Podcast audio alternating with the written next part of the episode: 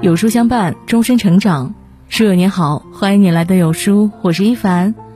今天要和你分享的文章叫做《与人交往，关系再好，也别忽略这九个小细节》。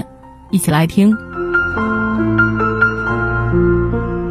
亚里士多德说：“能够长期忍受孤独的，不是野兽，就是神灵。”我们作为人，在生活中呢，总要或多或少的接触别人，与人往来。人的这一生都离不开社交。但同时，心理学家阿德勒也提出，人类所有的烦恼都来源于人际关系。的确，有的人深陷其中，因为社交难题郁郁寡欢、失道寡助。但聪明的人呢，总能在社交关系上如鱼得水，不仅能为我们的工作生活助力，更能收获难能可贵的情分。与人交往时，一定要记住以下这几条潜规则，做个人缘好的聪明人。初次见面，记住别人的名字更容易获得亲近的关系。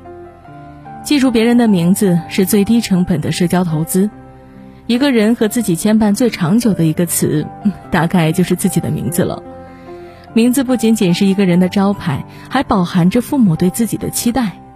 因此呢，每一个人都对自己的名字保持着高度的敏感度。心理学上有一个鸡尾酒会效应。也叫选择性关注，这是一种能过滤其余全部而只关注到自己在意的点的能力，是听觉系统的一种适应能力。所以，尽管在嘈杂的聚会上，依旧能听到别人叫自己的名字，即使声音很小。因此，认识不久的人就能亲近的叫的名字，会让对方感觉被尊重的同时，好感度也大幅提升。关系再亲近，也不要将自己家的事讲给别人听。俗话说：“家家有本难念的经。”每一个人的生活都是不一样的，谁也插手不了别人的生活。尤其是很多人喜欢在和伴侣闹矛盾或家庭出现分歧的时候找朋友倾诉，但吐槽和抱怨根本解决不了问题，甚至可能会演化出新的问题，矛盾越积越严重。感情是带有私密性的。暴露于第三方会容易导致问题恶化，没有边界感的感情难以长久幸福。家事和外人说的太多，对于家来说是一场灾难。所以，关系再亲近的人也要把握好界限，家务事不与旁人说。在沟通问题时，用表达感受代替指责。语言是有情绪的，你对别人说的每句话。可能温暖心窝，也可能伤人伤己，尤其是在出现问题的时候，沟通更容易被情绪左右，言辞过激，一味指责别人的过错。美国心理学博士马歇尔·卢森堡在著作中提出一种全新的沟通方式——非暴力沟通。简单来说呢，就是减少批判性语言，用表达感受代替指责问题。指责和批判往往是最伤人的利器。这样的暴力沟通只是一时的宣泄情绪，不仅不会解决任何问题，反而会升级矛盾，制造出更多的负面情绪。很多时候，情绪上了头，我们都忘记了沟通的本质是解决问题，让对方听到自己情绪背后的真正需求才是关键。把“你怎么可以这样做”换成“你这样我很难过”。表达感受比指责更容易被人所接受，也因此更容易解决问题。所以啊，遇到问题别着急生气指责，把自己的感受表达出来，让自己的需求看见，才是解决问题之道。细节化赞美对方，效果翻倍。美国心理学家威廉·詹姆斯曾说过，在人类天性中最深层的本质是渴望得到别人的重视。被夸奖、赞美是每一个人的心理需求，人人都喜欢。赞美的力量很强大，被人认可、被人重视，能直接提升一个人的幸福感。赞美总是很轻松的拉近和别人的关系，但你真的会赞美吗？高手夸人如沐春风，但是有一些人夸别人呢，却显得过分刻意，说不到点子上，甚至引起别人的不适。我们要学会观察别人的优点，从细节去夸，才能让人感到这份夸赞诚意满满。把你很漂亮换成你的大眼睛不灵不灵的，一看就是个有灵气的姑娘，就诚意满满了，更让人欣然接受。在困难时候拉你一把的人，记得给点回报。古人云：“患难识人，泥泞识马。”真正的朋友不光只会锦上添花，也会雪中送炭。在我们低谷之时，愿意拉你一把的人，都是我们人生里难得的贵人。我们不光要嘴上感谢，也要适当用行动表示一下。借钱给我们的人，记得还钱的时候给点利息；给我们机会的人，记得逢年过节拜访问候一下。太阳东升西落，我们要永远记住破晓的激动和为我们带来阳光之人的恩情。朋友因为伤心事哭个不停，不要试图去安慰他。小孩子摔倒，很多都是等着大人跑过来关心的时候才嚎啕大哭的。人在难过的时候最是委屈和无助，这个时候你安慰他说：“对呀，你好可怜，你好委屈。”这样错误的安慰就像是一种认可，让对方理直气壮的难过，把所有的不满、悲伤释放开来，原本的委屈就被放大无数倍。所以，越安慰朋友越伤心，越安慰他哭得越大声。安慰不对，伤心加倍。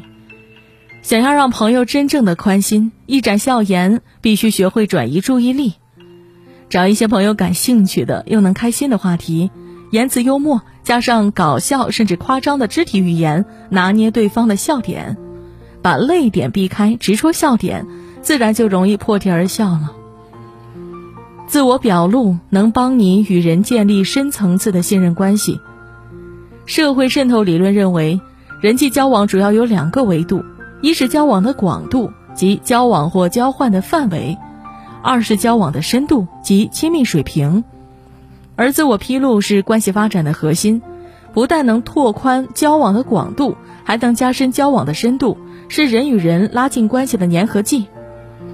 人和人的交往本来就是随着互相了解程度的加深而亲密度提升。自我表露是一种示好，我向你展示我自己，说从未和别人说过的事，以一个打开的身份邀请你加入我更深层次的关系中，那么相应的，对方也更容易打开自己，彼此分享和交流，亲密度就能得到提升。但是呢，一定要把握好这个度，根据两个人的关系循序渐进表露自己，得到积极回应，再进一步进行下去。不分关系，一下子就把自己的全部家底交代了，那就是表露过度，反而让两人的关系容易走向分岔口。当一个人提出不同意见，你的第一句话说的是“先别急，我的想法是”。著名哲学家罗素说：“须知参差多态才是幸福的本源。”当别人提出不一样的观点时，不要想着第一时间否认对方、攻击别人的观点，一味争高下就是失礼，表达自己才是关键。这个世界很多事情并非只有黑白两种色彩的，有一抹蓝，又有一抹红，才能构成色彩斑斓的世界。避开带有讽刺、充满攻击性的语言，学会尊重差异，理解不同。只有你柔软了，世界才能温柔以待。只有你尊重了他人的意见，当你表达自己的意见的时候，才会受到别人的尊重。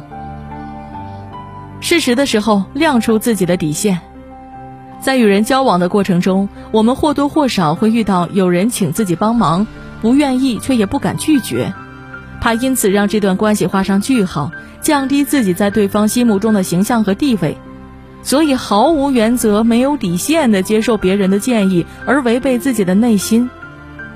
但真正好的关系都是有棱角的，从来不是一味的讨好和付出。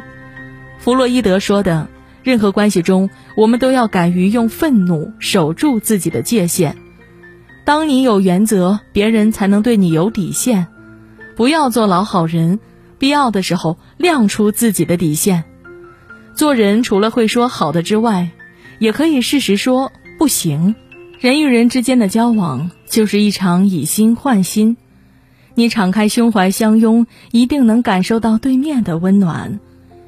学会这九条人际关系的潜规则：尊重别人，理解自己，成全别人，也成就自己。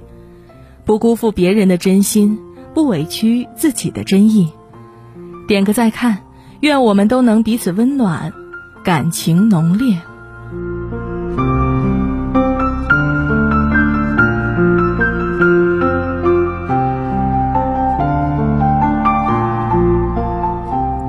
人最高的评价，不是看他坐拥多少金钱权利，而是深得人心，让人放心。点击文末有书君的视频号，愿你的余生能学会这个道理。听懂了，别忘记给有书君点赞关注呀。好了，今天的文章就跟大家分享到这里喽。